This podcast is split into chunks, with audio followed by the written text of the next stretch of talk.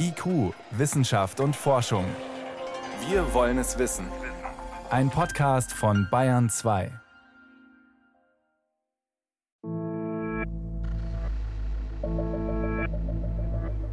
Diese Studie hat eben besagt, dass mittlerweile diese Entertainment-Geschichten der größte Stromabnehmer im Haushalt sind.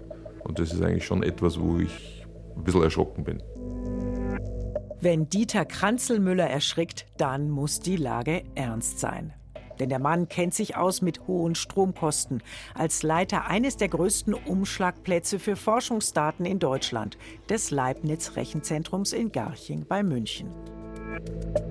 Also Hausnummer sagen wir immer, wir haben etwa 1000 Euro Stromkosten in der Stunde oder wie ich sage 25.000 am Tag. Vergleichbar ist das, was wir haben mit 30.000 Haushalten. Deswegen hat Dieter Kranzelmüller seit Jahren eine Mission. Energie sparen und so die Supercomputer grüner machen. Beim aktuellen System sparen wir uns 1,6 Millionen Euro pro Jahr an Energiekosten und das ist dann schon ganz beträchtlich. Der große Hunger nach Strom. Auf der Suche nach der grünen Digitalisierung. Eine Sendung von Jeanne Rubner. E-Paper, Bitcoin, Smart Home, Personalausweis übers Bürgerportal. Die Welt von morgen ist digital und vernetzt und das bedeutet elektrisch. Ohne Strom geht gar nichts wenn die Kaffeemaschine in Zukunft am Gesicht erkennen soll, wie stark der Kaffee sein muss, wenn das Fitnessarmband mit dem Computer in der Arztpraxis verbunden ist oder die Heizung anspringt, wenn das Türschloss aufgeht. Wenn wir nur noch googeln, statt im gedruckten Lexikon nachzuschlagen, nur noch streamen, statt den Fernseher einzuschalten, lieber fünf Bilder auf Facebook posten, als zum Telefonhörer zu greifen, die Playstation einschalten, statt das Brettspiel aus dem Schrank zu holen. Das kostet immer mehr Strom. Dabei muss man noch nicht einmal den irrwitzigen Verbrauch der Internetwährung Bitcoin als Beispiel für die digitalen Energiefresser bemühen. Eine Transaktion, schätzen Experten, ist mindestens 100.000 Mal so energieintensiv wie das Zahlen mit der Kreditkarte. Auch der Ressourcenverbrauch aller anderen digitalen Anwendungen summiert sich, erklärt Wirtschafts- und Sozialforscher Tillmann Santarius von der Technischen Universität Berlin. Dann ist es aber einfach auch die Summe der Geräte. Also Kleinvieh macht auch Mist. Nehmen wir mal an das Smartphone, da haben ja viele Menschen das Gefühl, das fällt nicht weiter groß ins Gewicht, da einmal pro Tag oder alle zwei Tage den Akku zu laden. Und tatsächlich können wir auf der Stromrechnung auch gar nicht erkennen, was das ausmacht. Aber insgesamt macht es eben die Summe der Geräte, die dann den Stromverbrauch in die Höhe treibt. Wobei im Haushalt das Streamen besonders viel Energie frisst. Kollegen von mir aus Großbritannien haben das mal berechnet und kommen so ungefähr über den Daumen gepeilt auf 50 Watt die das Streamen kostet. Also das wäre dann ungefähr so wie sieben LED-Lampen brennen lassen, wenn man einen Film streamt. Denn die Videos sind in den Clouds der Rechenzentren gespeichert. Wenn sie abgerufen werden, dann müssen eine Menge Datenpakete übers Netz verschickt werden. Streaming ist das Argument oder der Grund Nummer eins für die Datenexplosion. Also es sind schon heute 60 bis 70 Prozent des weltweiten Datenvolumens, die für Streaming draufgehen, Tendenz steigen. Und da versuche ich eben auch meinen Kindern beizubringen, sehr gut zu überlegen, was man streamt und nicht einfach frei drauf los, als koste es, was es wolle. Und je höher die Auflösung, umso mehr Daten müssen hochgeladen und verschickt werden. Und umso größer fällt der Stromverbrauch aus. Also im traditionellen Filmformat wird so ein Hollywood-Streifen ungefähr 4 Gigabyte veranschlagen. Wenn ich HD-Filme schaue, dann sind es schon zwischen 8 und 15 Gigabyte die übertragen werden müssen. Bei Blu-ray sind es 20 bis 25 Gigabyte und genau das ist dann auch das, was sich auf den Stromverbrauch auswirkt. Weil das Streamen eben nicht allein Laptop oder Handy beschäftigt, sondern auch ganze Rechenzentren. Diese Schatzkammern unseres digitalen Zeitalters speichern Terabytes an Daten. Früher gab es Rechenzentren und Supercomputer eigentlich nur für Forschungszwecke. Heute unterhalten Unternehmen wie Google, Amazon und Netflix weitaus größere Datenfabriken als die Wissenschaft. Also es gibt Untersuchungen, die sagen, dass die Rechenzentren allgemein weltweit für etwa 4% des Strombedarfs derzeit zuständig sind. Und das ist doch etwas ganz schön Großes. Ne? sagt Dieter Kranzelmüller, Chef des Leibniz-Rechenzentrums in Garching bei München, wo mit dem Supermuck einer der europaweit leistungsfähigsten Supercomputer steht. Zu Smart TV, PC und Spielekonsole kommen weitere Stromfresser. Bisher schauen wir beim Kauf eines neuen Kühlschranks, einer Küchenmaschine oder eines Staubsaugers auf das Energielabel. A steht für besonders energieeffizient, also stromsparend. Doch zu dem, was ein Haushaltsgerät benötigt, um zu funktionieren, kommt immer öfter der Bedarf für die Vernetzung hinzu. 1,7 Milliarden vernetzte Geräte soll es laut einer Schätzung im Jahr 2025 in Europa geben, mit einem Mehrverbrauch von 70 Terawattstunden Strom pro Jahr. Wenn der Kühlschrank erkennt, dass die Milch alle ist, die Küchenmaschine ein Display für Rezepte aus dem Netz hat oder die Lampen sich per App dimmen lassen, dann soll das bequem sein und auch Ressourcen sparen. Unter dem Strich schaut es in der Realität oft anders aus, analysiert Tillmann Santarius zum Beispiel Smart Home Systeme. Hier habe ich ja auch deutliche Potenziale, etwa bei der Heizenergie einzusparen. Aber wenn man dann eben nicht nur eine automatisierte Heizungssteuerung hat, sondern noch zusätzliche Gadgets, die mit dem Smart Home verbunden sind, die Alarmanlage, die Feuermelder oder Rauchmelder, die automatischen Jalousien, die WLAN-betriebenen Steckdosen, der Smart TV und vieles dergleichen mehr, dann fällt hier eben doch ein Stromverbrauch ins Gewicht. Smart Home, Streamen, Posten, Klicken, Surfen. Die Digitalisierung verändert unser Leben und macht es natürlich auch bequemer und effizienter. Dank Internet haben wir Zugang zu Unmengen von Wissen. Wir bleiben in Kontakt mit Freunden.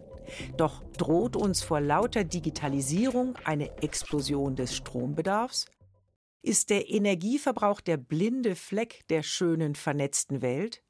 Müssen wir in Zukunft die Digitalscham in unseren Wortschatz aufnehmen, so wie die Flugscham schon zum Symbol eines zu großen ökologischen Fußabdrucks geworden ist?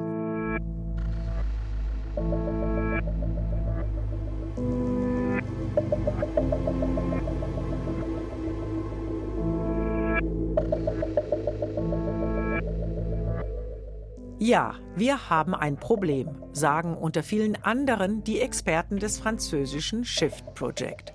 Die Pariser Denkfabrik nennt sich The Carbon Transition Think Tank. Sie hat sich den Übergang zum kohlenstofffreien Wirtschaften zur obersten Maxime gemacht. 2018 hat das Shift Project zusammengerechnet, was die globale Information- und Kommunikationstechnik an Energie frisst und welche Folgen das für das Klima hat. Maxime Efoui vom Shift Project. Wenn man die Herstellung und Nutzung von Computern, von Netzen und von Datenzentren zusammenrechnet, dann kommt man in der Summe auf 4% aller Treibhausgase. Das ist mehr als die gesamte zivile Luftfahrt. Und wenn wir so weitermachen wie bisher, dann verdoppeln sich innerhalb von wenigen Jahren die Emissionen. Bis 2025 kommen wir auf 7 bis 8 Prozent des Ausstoßes an Treibhausgasen. Das ist so viel wie Autos und Motorräder zusammen weltweit emittieren.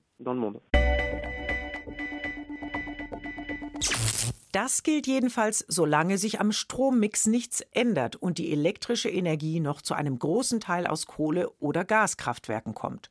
Langfristig gesehen schätzen Szenarien den Stromverbrauch der gesamten Informations- und Kommunikationstechnik sogar auf 20 Prozent des gesamten Strombedarfs weltweit, so der Berliner Wirtschafts- und Sozialforscher Tillmann Santarius. Wenn man da jetzt mal so ein Best-Case-Szenario nimmt, dann wird der Stromverbrauch bis zum Jahr 2030 auf 20 Prozent der weltweiten Stromnachfrage steigen oder in einem Worst-Case-Szenario sogar auf 50 Prozent der weltweiten Stromnachfrage für die Digitalisierung steigen. Es hängt also davon ab, wie stark wir uns weiter durchdigitalisieren als Gesellschaft und auch wie viele neue Geräte, Wearables oder neue Anwendungen, Augmented und Virtual Reality und das Internet der Dinge und so weiter in unsere Lebenswelten und in Industrien Einzug erhält. 2030 werden schätzungsweise 9000 Terawattstunden in Digitalisierung fließen, so viel wie heute die Europäische Union und China zusammen verbrauchen. Die bittere Erkenntnis ist, Digitalisierung wird zwar als große Hoffnung gehandelt, um uns beim Energiesparen zu helfen. Im Idealfall soll sie sogar Ökonomie und Ökologie versöhnen. Aber ihre Energieintensität nimmt jährlich zu. Das Wirtschaftswachstum, das die Digitalbranche generiert, ist mit Treibhausgasen erkauft. Grund sind vor allem die kurzlebigen Geräte und die Streamingdienste. Außerdem kommt es zu sogenannten Rebound-Effekten, die das, was man spart, wieder auffressen. So ähnlich wie beim Auto, das immer mehr elektronische Features wie Fensterheber, Bremssysteme oder Spurassistenten eingebaut bekommt, wodurch am Ende der Spritverbrauch steigt. Das gilt für viele Anwendungen also den Haushalt natürlich, aber eben auch Bereich Energieversorgungssysteme, Mobilität, wie sieht die Digitalisierung im Verkehr aus, Industrie, Stichwort Industrie 4.0 und überall gibt es also diese Potenziale für Energie- und Ressourceneinsparungen, aber unsere Bewertung unterm Strich ist, dass es dabei auch im Großen und Ganzen auf ein Nullsummenspiel rauskommt. Bisher hat die Digitalisierung augenscheinlich noch nicht dazu geführt, dass unsere Gesellschaften ressourcenleichter und energiesparender geworden sind. Und es gilt auch für die Smart Homes, die unser Leben angenehmer machen und gleichzeitig Energie sparen sollen. Im Prinzip. Und da gibt es auch spannende Studien, die sich über 100 Smart Home Haushalte in der Nähe von Düsseldorf vorher und nachher angeschaut haben. Und tatsächlich konnte bei der Heizungsenergie eine 30-prozentige Einsparung erzielt werden, aber die Stromverbraucher über die dann zunehmende Anzahl von Smart Home Geräten hat den Stromverbrauch wieder um 33 Prozent in die Höhe getrieben. Das heißt, wurden eben die Einspareffekte durch das Smart Home, durch die vielen Spielereien und zusätzlichen Optionen, die wir dadurch haben, wieder aufgefressen. Rebound-Effekte verändern nicht nur die Produkte selbst, sondern auch unser Verhalten. Der Rebound-Effekt beschreibt also eine effizienzbedingte Nachfragesteigerung. Wir machen Sachen effizienter, zum Beispiel im Verkehrsbereich, indem wir eine Mitfahrgelegenheit organisieren oder ein Carsharing. Das sind ja gute Beiträge erstmal auch zur Verkehrswende. Nutzen eben mehrere Leute ein Auto, ist also eine Effizienzsteigerung.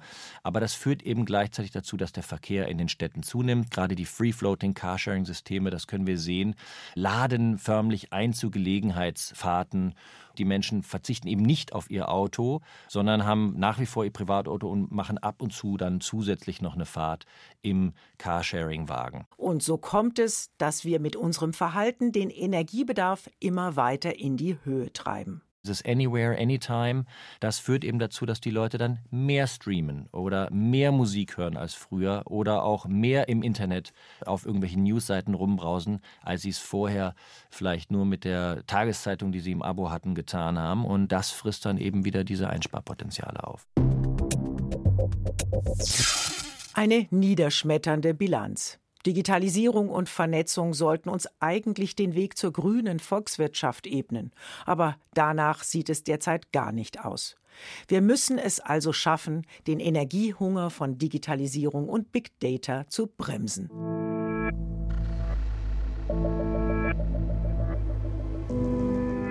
Eine Möglichkeit ist Strom sparen, und zwar genau da, wo besonders viel verbraucht wird in den Rechenzentren, wo Klimamodelle berechnet werden oder in Clouds Millionen von Bildern und Videos gespeichert und abgerufen werden.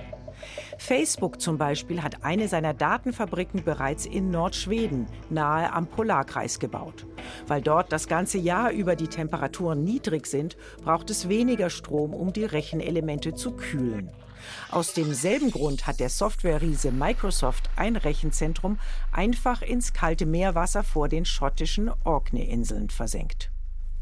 Für Dieter Kranzelmüller vom Leibniz Rechenzentrum in München ist das keine Option. Ein Forschungsrechenzentrum muss zugänglich sein.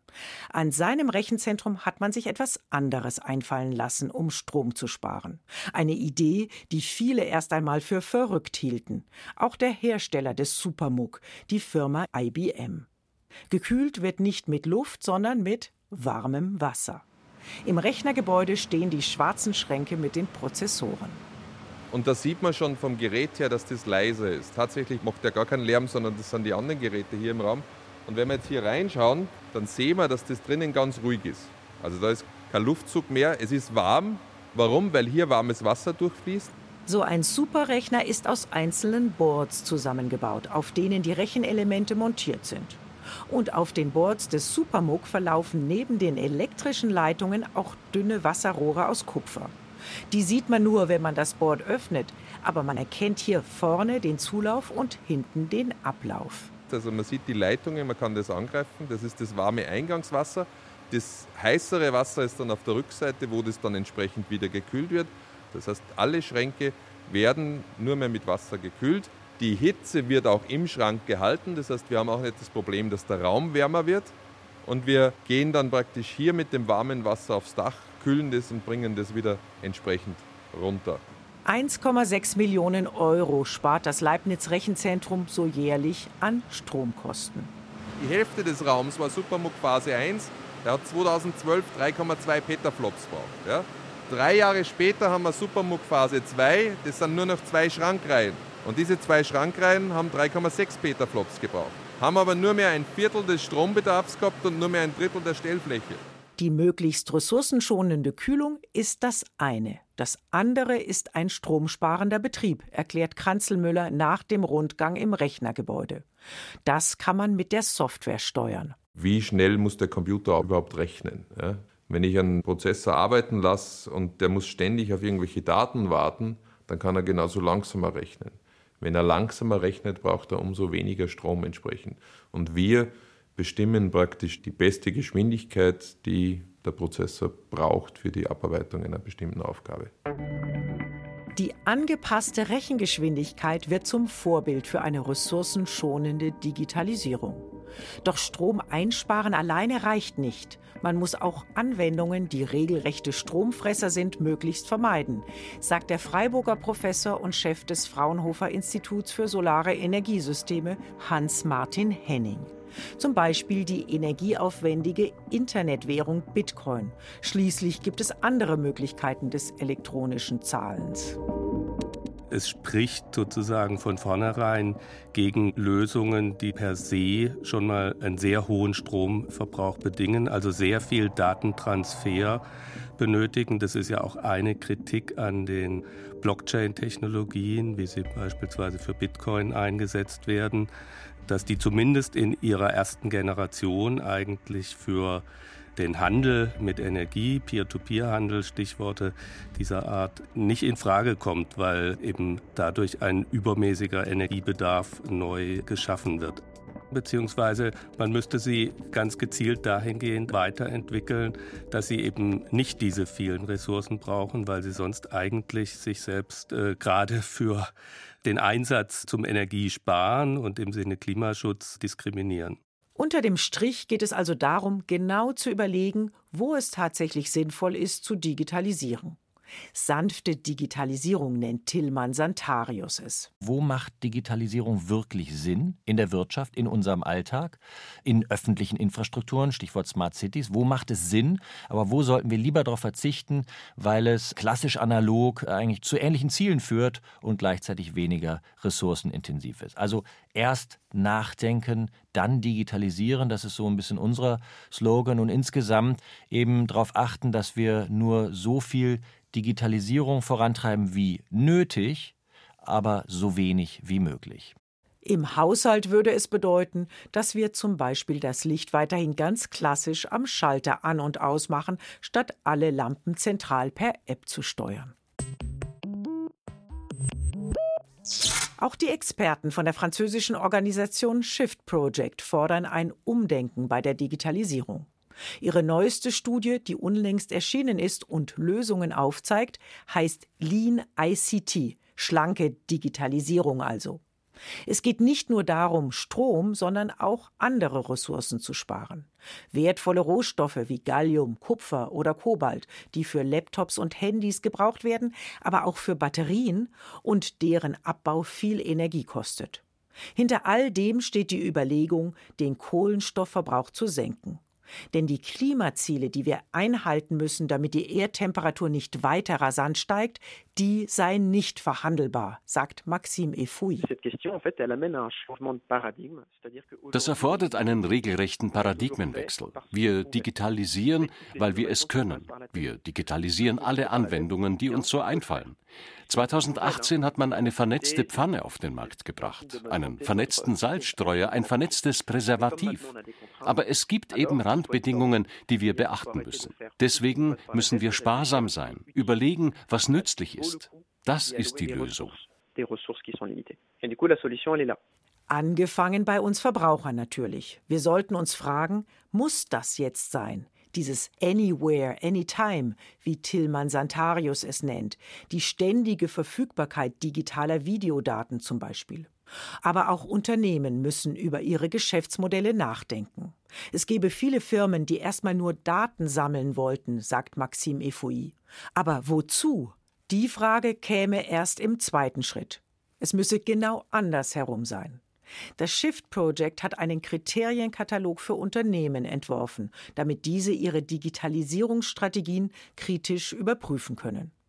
Zum Beispiel könnte man Firmenlaptops erst nach fünf statt nach drei Jahren austauschen oder Mitarbeiter ihre eigenen Geräte nutzen lassen. Auch das spart Ressourcen. Wir wissen auch nicht, wie die neue grüne digitale Welt genau aussehen wird, aber wir stellen die richtigen Fragen. Und das ist schon einmal ein wichtiger Schritt.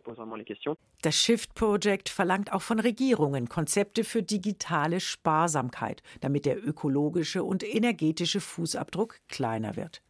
Umweltfolgen der Digitalisierung müssten eine wichtige Rolle bei Entscheidungen spielen, so Maxime Efoui, zum Beispiel in Form von Kohlenstoffbilanzen bei neuen Projekten. Weniger Strom, weniger Ressourcen, mehr Schutz für das Klima. Die Digitalisierung muss grüner werden. So viel steht fest. Hinzu kommt ja, dass nicht nur PCs und Datennetze Stromfresser sind, sondern auch Gebäude, Industrieanlagen und in Zukunft auch zunehmend der Verkehr. Denn Strom kann, wenn er erneuerbar hergestellt wird, Automotoren, Heizungen und Maschinen klimaschonender antreiben als Öl, Gas und Benzin. Das heizt insgesamt die Nachfrage nach Strom an, rechnet Energieforscher Hans-Martin Henning vor. Wenn wir den Verkehr, auch die Wärmebereitstellung, viele Prozesse in der Industrie in Richtung Strom, in Richtung elektrische Energie anstelle von heutigen fossilen Energien umstellen, dann kommen wir zu Größenordnungen einer Veranderthalbfachung bis Verdoppelung des Strombedarfs im Vergleich zu heute. Wir haben heute ungefähr 550 Nettostrombedarf und liegen dann vielleicht bei 800 bis auch über 1000 Terawattstunden.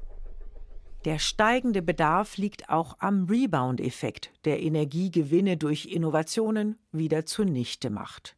Ohne mehr Effizienz wird der Stromhunger zu stark wachsen, auch wenn sich prinzipiell die Nachfrage nach erneuerbarem Strom decken lässt. Grundsätzlich die technischen Potenziale wären sogar in Deutschland da, diesen Strom erneuerbar bereitzustellen. Grundsätzlich. Aber das bedeutet auch, dass man bereit sein müsste, jedes Datenzentrum mit Solarkollektoren oder Windrädern samt Speichern auszurüsten.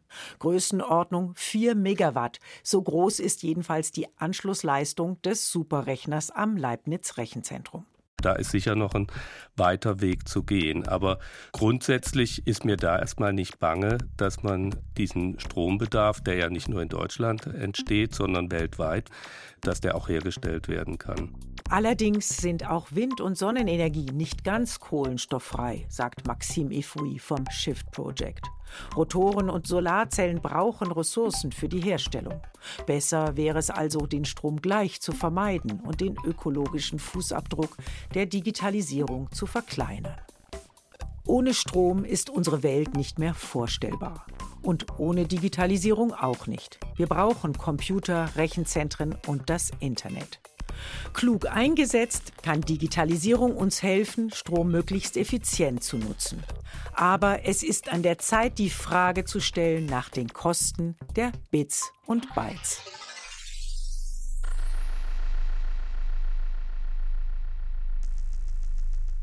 Sie hörten Der große Hunger nach Strom. Auf der Suche nach der grünen Digitalisierung. Eine Sendung von Jan Rubner. Redaktion Miriam Stumpfe. Regie Susi Weichselbaumer